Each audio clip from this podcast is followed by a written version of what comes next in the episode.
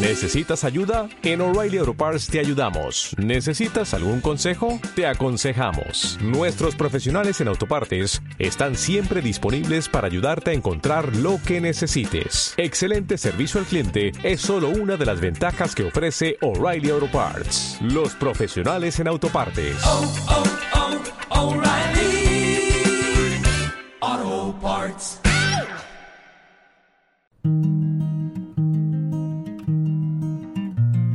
Estás sintonizando Cubo Podcast. Conversemos sobre el mundo del arte y la cultura, música, cine, dibujo, humor, teatro, cocina.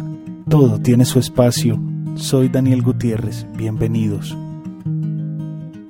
Buenos días a todos los oyentes de los podcasts de Cubo Parque Cultural. Eh, estamos muy contentos. Tenemos, seguimos con nuestro ciclo de invitados internacionales y hoy nos acompaña una mujer hermosa cancionista e intérprete de Mendoza, Argentina, Paula Neder. Pau, ¿cómo estás? Hola Dani, muy bien, contenta de compartir este espacio con vos y con quienes se van prendiendo a los podcasts del Cubo.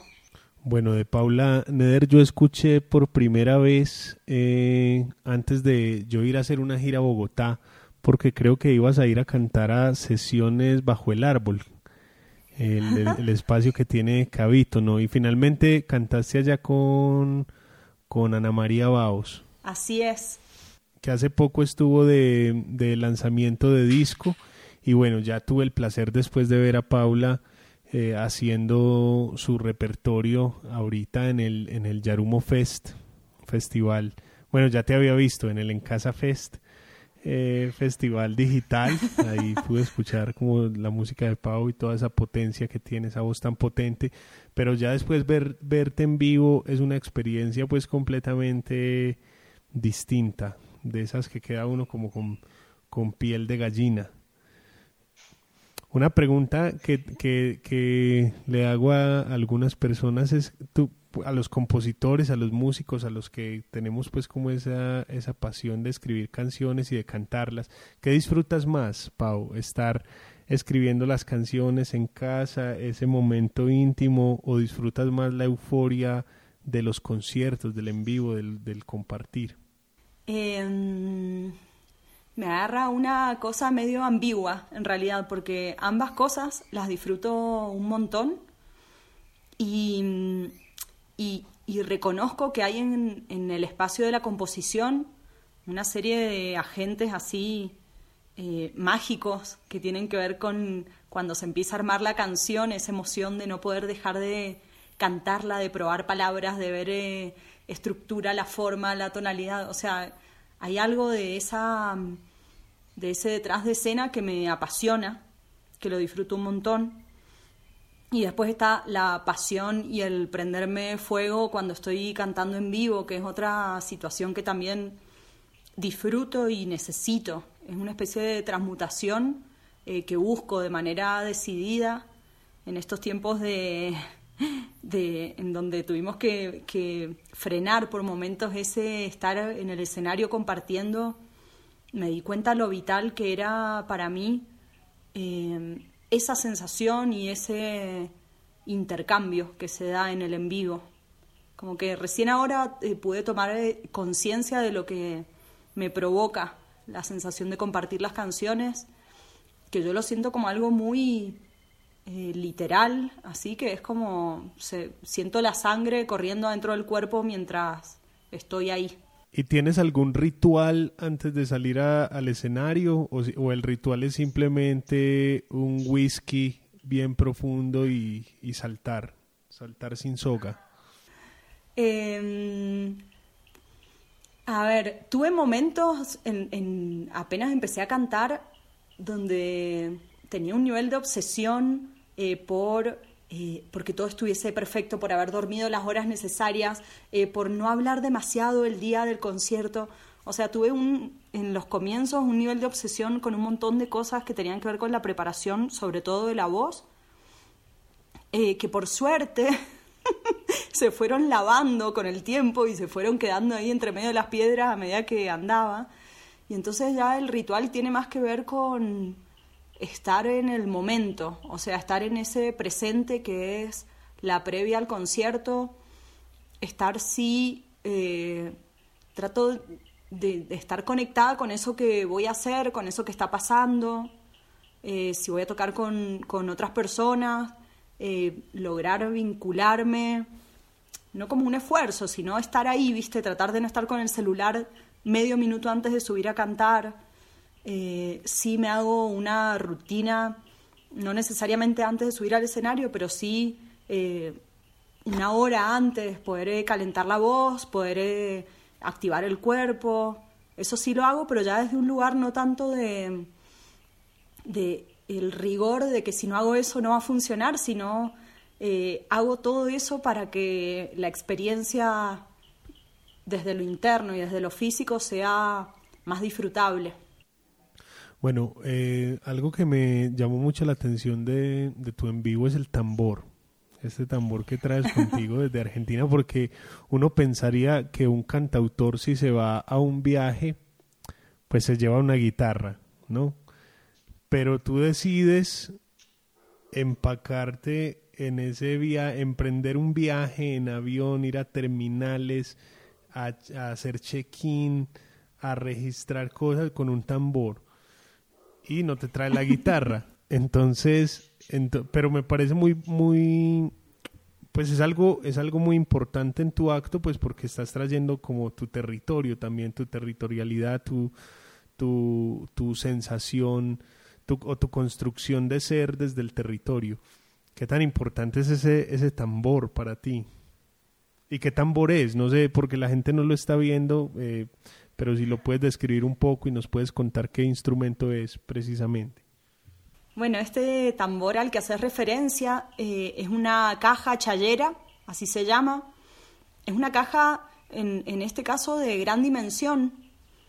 Eh, como bien decís, eh, elijo traer eh, la caja en vez de la guitarra, que eso ha sido una, una elección que, como que se ha ido depurando con los años también.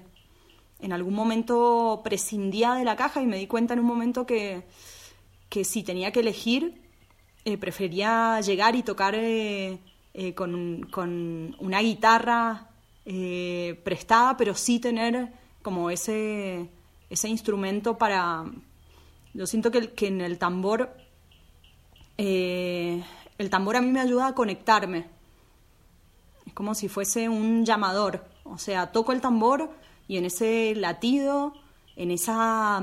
Eh, mi caja tiene una chirlera que se llama, que es una especie de eh, soguita que tiene de un lado llena de palitos, entonces retumba como si fuese un redoblante cuando tiene la bordona en ese ruido. O sea, me, pasa un montón que los sonidistas quieren limpiarlo porque suena como roto. Entonces me toca explicar en otros lugares que ese es el sonido de ese tambor en particular. Eh, yo siento que tocar el tambor me, me trae al presente y creo que un poco volviendo a esta pregunta que me hacías antes de los rituales, eh, el tambor me ayuda a, en caso de estar dispersa, en caso de, de sentirme desconectada o en caso de tener que llamarme, como quien llama a alguien, no sé, porque la comida ya está en la mesa, el tambor es, el llamador eh, para volver al, al, cuerpo, al momento y para traer la voz también. Siento que me ayuda a, a, llamar a la voz de alguna manera. Veo en, veo en tu música igual algo, o lo escucho más bien en tu música, algo muy vital, ¿cierto? Es como música que invita a vivir. Eres vitalista. a ver, contame, contame un poco más de eso. ¿Cómo sería? No sé, si te gusta, si piensas que la vida vale la pena vivirla y haces de tu vida el mayor esfuerzo por ser feliz, no sé. sí, hay, hay mucho de eso. Es loco porque eh, tengo una mirada que es em, que no sé si vendrá hablando de la geografía, viste, esta, esta especie de drama de, de, mi ser argentina, ¿no? De vivir todo como apasionadamente, eh, de manera desgarradora, la alegría, el llanto. Es como hay algo que siento que está, que forma parte de, que es una parte importante mía, o sea, hay una visión, tengo una visión eh, filosa de las cosas, no es una visión redondeada. Sin embargo, eh, siento que si estoy acá y que si estoy viva, como mejor vivirlo intensamente, mejor vivirlo de manera honesta conmigo, eh, mejor vivirlo compartido. Eh, adoro compartir, eh, estar, disfrutar, brindar. Hay, hay mucho de eso, es verdad, en mí, a pesar de esta otra mirada fatalista que, que en la que siento que todo se puede ir, no sé, al tacho en cualquier momento. como que coexisten estas dos fuerzas, ¿viste? Una que piensa que en cualquier momento todo se puede destruir y la otra que dice, ok, pero hasta que no se destruya, acá estamos y hagamos lo, mejor que podamos. Es esa la sensación.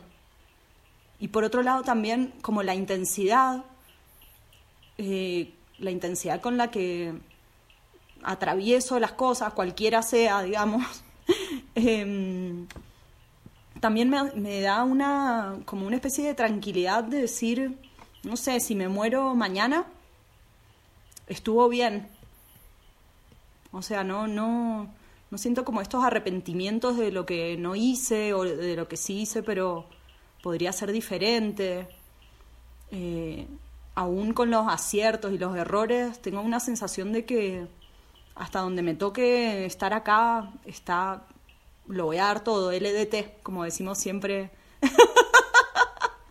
lo daré todo, lo di todo. Sí, es, es, importante yo creo que tener esa sensación del LDT, del lo di todo, a pesar de que esto se vaya al carajo. Y bueno, y si se va al carajo, pues queda el canto de los pájaros. Así es, tal cual. También eh, la sensación de, de, lo, de lo finito que es el, el tránsito por acá, así lo siento al menos.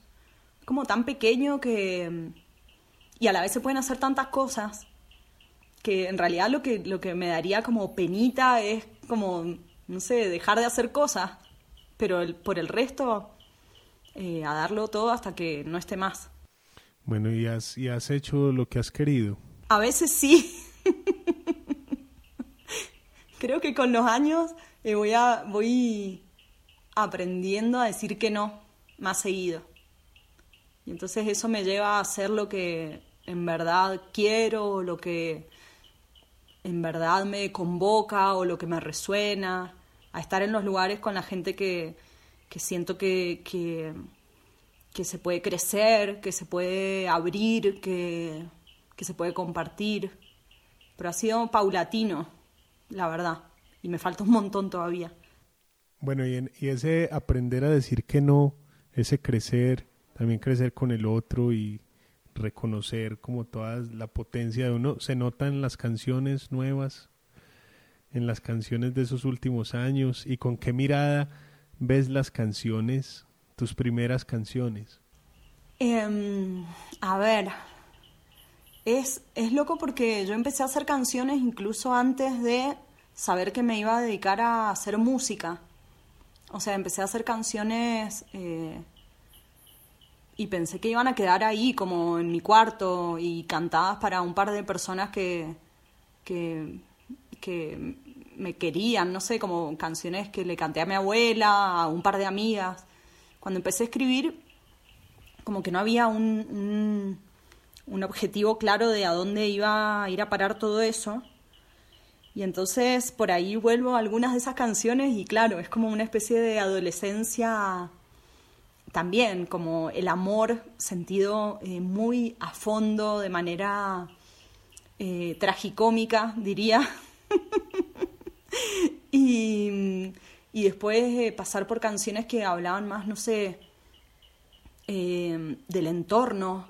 tuve en, en, como en mi primer disco, en Caleidoscopio, tuve la experiencia de pasar por el secano, por, di clases siete años en una escuela del desierto, para, para quienes están escuchando, en Mendoza, en La Valle, eh, que era un lugar, bueno, rural, arena por todos lados, tardaba no sé cuántas horas en llegar a la escuela, me quedaba a dormir ahí, tenía que ver con quién salía porque se entraba y se salía por una huella de arena que solo se podía hacer en camioneta.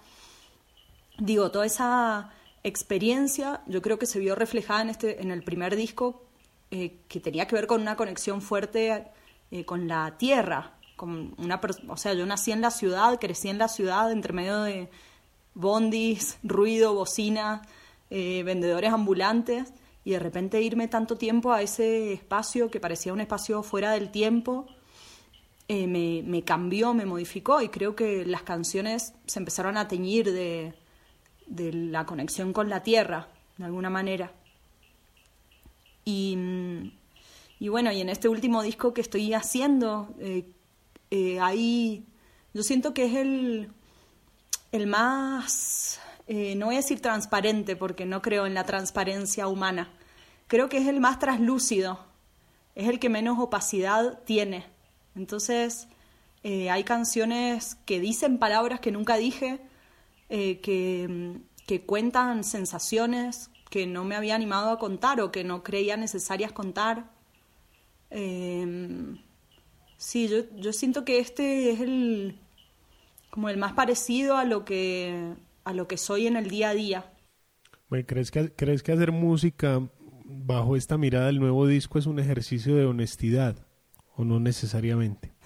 Eh, sí, o sea, y, ojo, porque eh, creo en la honestidad, en la honestidad como del presente sería, no sé, porque no creo en la honestidad permanente o sea, no creo. Em, no creo que la honestidad sea algo justamente eh, imperecedero.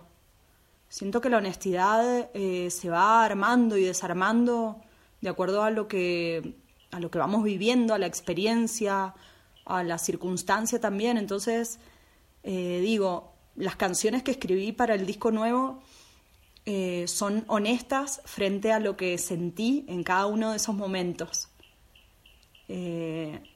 Hoy muchas de esas canciones no las siento, no estoy atravesando lo mismo, no siento lo mismo, eh, no estoy con las mismas personas, estoy en otro, de hecho ahora literal estoy en otra geografía, en otro espacio, y sin embargo puedo sostener la honestidad de aquel momento. Es muy interesante eso porque si uno lo extrae como ejercicio literario, puede relacionarlo, pensaría yo, como con los ejercicios que hacía em, que hacía Borges o que hacían otros escritores como Cortázar o el mismo mm, se me va el nombre de este, de este escritor portugués.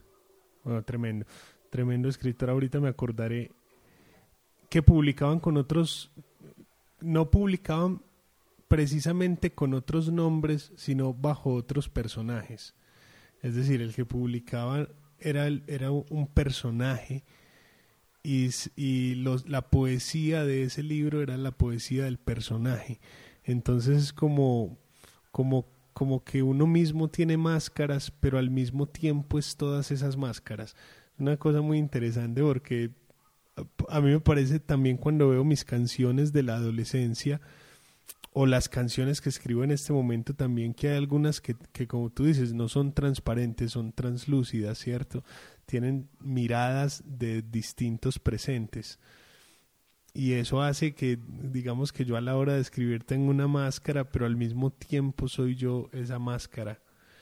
Esa máscara hace parte como de mi ser. No sé si me enredé mucho, me disculparán ahí los, los oyentes de este podcast.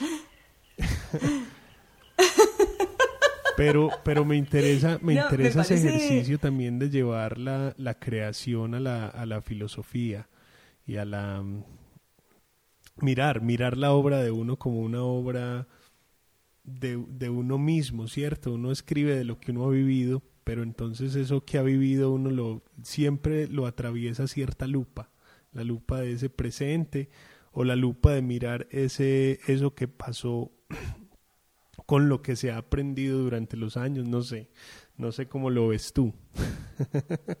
Em, bueno, tiene, me resuena bastante y, y también, digamos, tiene sentido. Mientras te escucho hablar voy asintiendo porque siento justamente que eh, suena, suena como ambiguo, sin embargo, mm, no lo es esta posibilidad de, ponerme en el traje de eh, cantar desde una vulnerabilidad extrema, desde el corazón más roto eh, que atravesé eh, y sin embargo no estar con el corazón roto al momento de cantar esa canción, por ejemplo. Claro. No, entonces... estás en otro, en otro presente, ¿cierto? estás como cantando al personaje que escribió esa canción en ese momento. Exacto. Lo vivo así. Digo, y eso me permite cantar como un montón de canciones que... Mm, que están... Sin tener que padecer el desamor. Eso. de nuevo. O sea, es como, claro, como, eh, eh, no sé, canto una canción que habla del, del desgarre que se siente eh, no poder olvidar un nombre. O sea, que un nombre al resonar duela tanto como un puñal, por ejemplo. Y digo, cuando estoy cantando esa canción, yo no tengo un dolor de puñal. O sea, no es un dolor, es, eh, una conjugación de sensaciones, de vivencia, de presente, de tambor, de voz, de canto, de un ambiente, de personas, de música, de, de no sé, es como una conjugación de cosas, pero no es el dolor del, del, cuchillo atravesándome el corazón, no es ese, digamos. No, no estoy sintiendo un dolor. Es como ponerme el traje de esa que sintió y creérmelo. Y me lo creo de verdad, no es que haga un esfuerzo, es como entro en una especie de, el viaje de esa canción que habla de, de, ese cuchillo que atraviesa el corazón y de ese nombre eh, que no me deja en paz. Y nada, y termino de cantar la canción y ya estoy en otro, digamos, y me toca cantar la canción de agradecimiento y doy las gracias de verdad de corazón. Doy las gracias y paso a otra cosa y, sí, es como un juego ahí de máscaras que al mismo tiempo todas se parecen bastante a mí. Te, quería preguntar, eh, ¿qué tan cercana te sientes con la definición de ser artista? O sea, ¿te reconoces como artista? ¿Es cómoda, esa, es cómodo el, ese sustantivo? Wow. Em, hmm. Eh, no lo había pensado. Nunca había pensado cuán cómodo o incómodo me, queda la definición.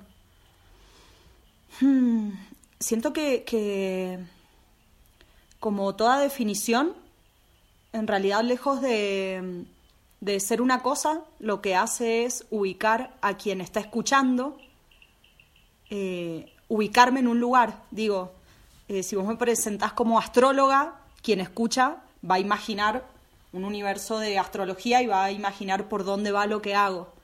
Entonces, eh, si me presentas como artista, es probable que eso sea más cercano que presentarme como cocinera. Entonces digo, eh, ayudando a que la otra persona entienda más o menos lo que hago o lo que estoy haciendo, lo que voy a hacer, artista puede ser un término que ayude a definir las cosas que hago y lo que me gusta hacer. Bueno, cuando yo pienso en ti como artista, estoy pensando en esa, por supuesto, esa mujer creadora que permite todos esos microuniversos en sus canciones llenos de, como te decía ahorita, como de vitalidad, de ver el mundo, de ver la belleza en este mundo aterrador, que es un mundo súper aterrador. Y ahorita con este confinamiento, pues pues bueno, piensa uno en un montón de tragedias, pero entonces yo creo que hay el arte, el arte siempre logra es como ver la belleza de las cosas. Eh, Pau, ¿qué pasó en el confinamiento? ¿Qué, qué, ¿Qué has estado haciendo? Bueno, el confinamiento eh, fue me tocó atravesarlo sola, o sea, viví todos esos meses sola en un departamento de dos por dos en pleno centro de Mendoza, rodeada de cemento. Eh, por suerte, eh, mi casa tiene una especie de patiecito interno, entonces tenía ahí unas plantas que me conectaron eh, un poco con el verde el primer tiempo que estuvimos tan, tan, tan, tan, tan encerradas y encerrados.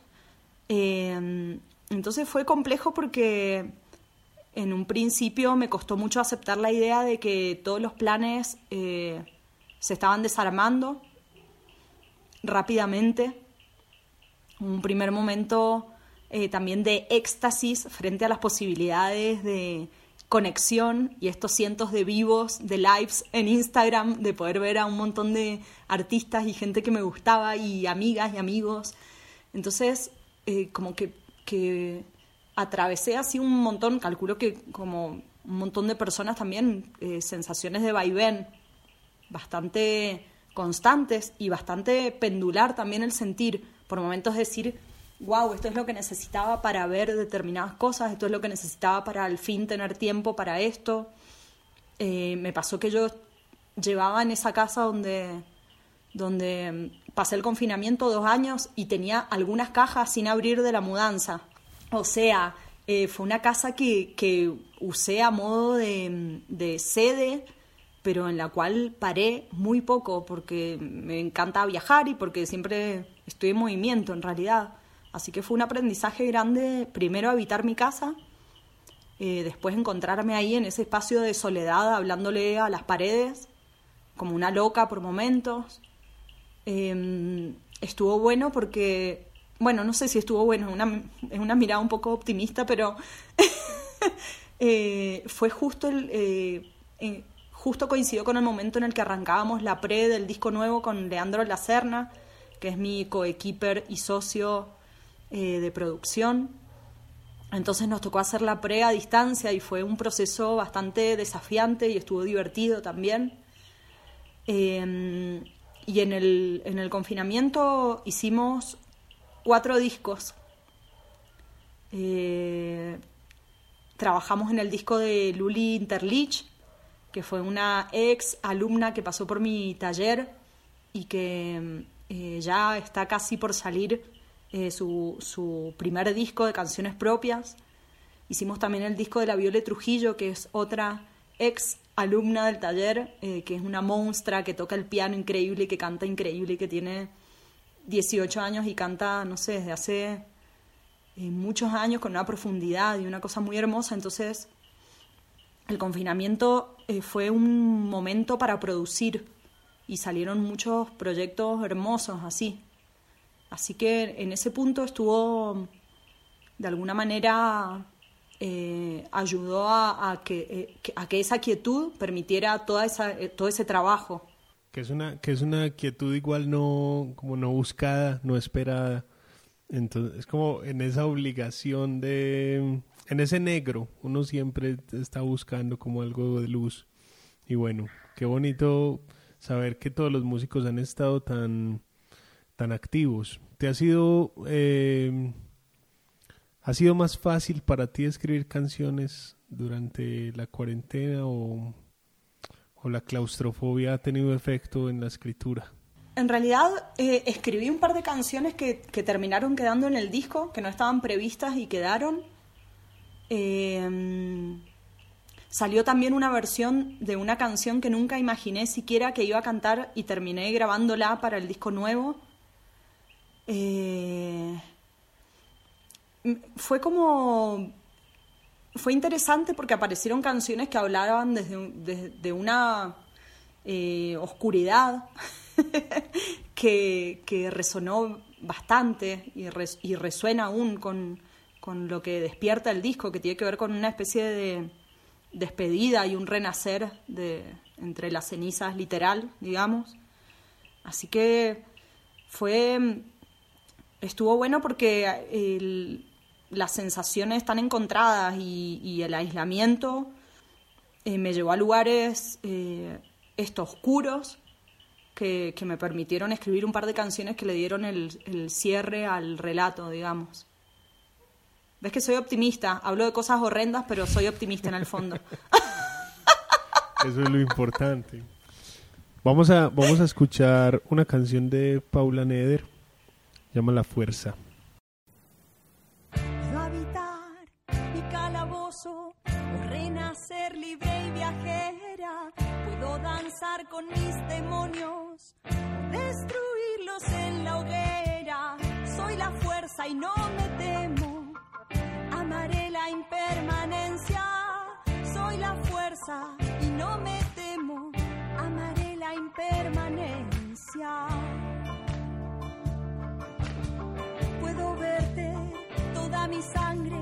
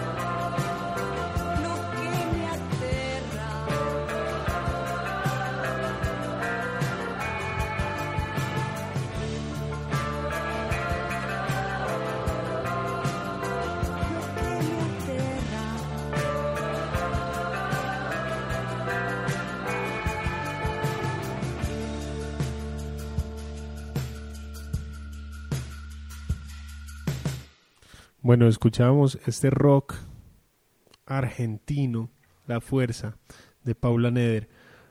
Dice la canción, soy la fuerza y no me temo. O sea que el miedo está ahí, el miedo es a uno mismo, amaré lo que me aterra. Y que, no sé si nos puedes descifrar un poco más, la, ya la escuchamos, por supuesto, y yo creo que, pues, nos hacemos a una idea de, del tema de la canción, pero si nos puedes decir un poco la historia de esta canción, contarnos como la idea inicial y cómo la fuiste desarrollando. Bueno, esta canción eh, forma parte de un grupo de canciones que eh, hicimos en, en coautoría con una cantautora, compositora, artista de Paraná, Entre Ríos. Ella es Melissa Budini. Es una hermana maestra eh, que me regaló el camino, por suerte. Y esta fue la primera canción que hicimos juntas. Y es muy loco porque eh, yo hice la música de La Fuerza. La letra la escribió Meli. Un día me llega eh, un correo, no éramos tan amigas, de hecho nos, ella fue a Mendoza a estudiar la licenciatura en música popular, que es donde yo también estudié. Eh, nos conocíamos como de lejos, me acuerdo que nos vimos el día que ella llegó de Paraná, como que después nos dimos cuenta que habían un montón de cosas que nos habían unido en el camino, de alguna manera. Eh, y un día me llega de la nada un mail que decía, eh, soñé, soñé con vos saqué una carta del tarot, la fuerza, la carta 11. eh, y creo que le tenés que poner música. O sea, creo que sos vos. Soñé la fuerza y eras vos. Y fue como, ok. Hola, primero. Hola. Eh, qué responsabilidad más grande tratar de encarnar eh, la fuerza. Y, y fue un proceso muy hermoso porque empezó desde este lugar de la Meli tirándose ahí a la pileta conmigo. No sabíamos si iba a funcionar o no. Y terminamos escribiendo La Porfiada, La Cerradura y La Sin Nombre, que son canciones que a mí me conectan, me revitalizan y me siguen eh, representando. Un montón de cosas, son canciones que me recuerdan. Y La Fuerza en particular, eh, empecé jugando con una afinación diferente en la guitarra, eh, que terminó siendo la afinación que usé para varias de esas canciones. Y, con esa afinación abierta, un poco rara, composiciones como muy diferentes eh, de las habituales, digamos, empecé a jugar con una escala que era simétrica, que era igual si la tocabas de abajo para arriba que de arriba para abajo, porque me, me divertía como la simetría no sé, juegos, viste, como juegos internos. Eh, y bueno, y así nació la fuerza, jugando con, con, con, una afinación que no sabía ni qué acordes estaba haciendo en la guitarra porque ponía los dedos y, me tocaba un... Me llevaba un rato lograr eh, entender qué es lo que estaba sonando.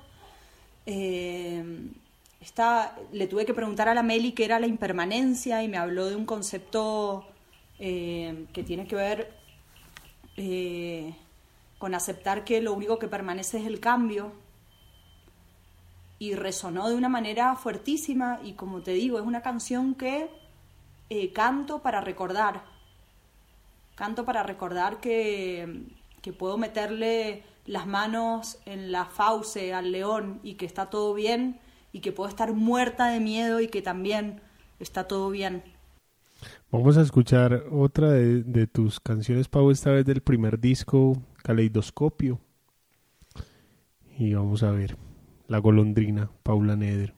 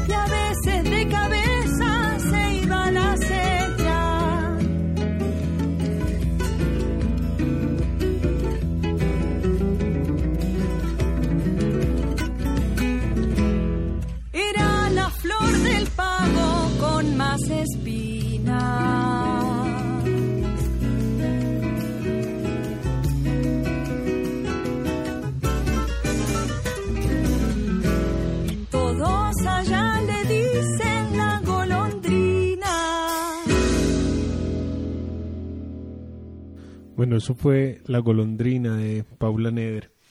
Vamos terminando, llegando al final de este podcast, no sin antes preguntar y hacer la famosa pregunta, ¿qué se viene para Paula Neder? Em, bueno, de lo, de lo que puedo predecir, em, se viene disco nuevo. Eh, deseo y estoy trabajando para que sea este año que salga. Eh, se vienen producciones de otras artistas que eso me, me, llena el alma y es un espacio que estoy disfrutando muchísimo, poder producir y, meter ahí como la mirada, el corazón, las manos en, en canciones de otra gente.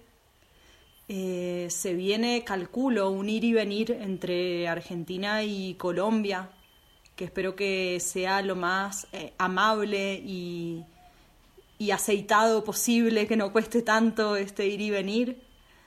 Eh, y bueno, lo, que, lo que deseo siempre es que siga siendo con, con con pasión, que siga haciendo con la música. Eh, así que lo que se viene espero que sea siempre y que esté bañado siempre por, por música. Bueno, esperamos que así sea y verte otra vez de nuevo en Cubo Parque Cultural. Ya tuvimos la oportunidad de hacer en Casa Fest y hacer el Yarumo Fest, pero que se vengan más cosas con, con Paula Neder. Pau, muchísimas gracias por compartir con nosotros eh, toda esta intimidad de, de tus canciones y de tu experiencia vital y artística. Con muchísimo gusto, Dani. Eh, disfruto un montón el cubo, ya sea eh, cuando me ha tocado ir a, cantar, así como también ir a escuchar. Es un espacio muy precioso, muy preciado y que existan estos eh, lugares donde se replica y se fortalece y se se cuenta lo que está pasando aquí ahora desde la mirada del arte, desde sus diferentes facetas, es algo que asegura la vida, creo, y asegura la prosperidad, y asegura el crecimiento, y asegura eh, generar conciencia, generar comunidad. Así que eh, felicitaciones a ustedes por el cubo, espero estar ahí prontito. Y bueno, un placer y invitar a quienes están ahí escuchando a que a que se sumen ahí a las redes, a, la, a los espacios donde está la música compartida. Me encuentran como Paula Neder en las plataformas, me encuentran como Pau Neder en Instagram y bueno, nos vemos eh, en las canciones. claro que sí, ahí seguimos en la lucha en Cubo, la lucha ahí cultural que hay que seguir dando y bueno, invitados a buscar a, a Paula en todas las plataformas, Paula Neder desde Mendoza, que ella está en Santa Elena mientras grabamos este podcast. Eh, estamos encerrados ambos por el toque de queda, pero no dejamos, no dejamos de hacer cosas ni de conversar. Eh, a todos ustedes un abrazo caluroso y los invitamos igual a que busquen los otros capítulos de, de este podcast. Hay unos artistas maravillosos, entonces no se pierdan la oportunidad de escucharlos también. Eh, chao.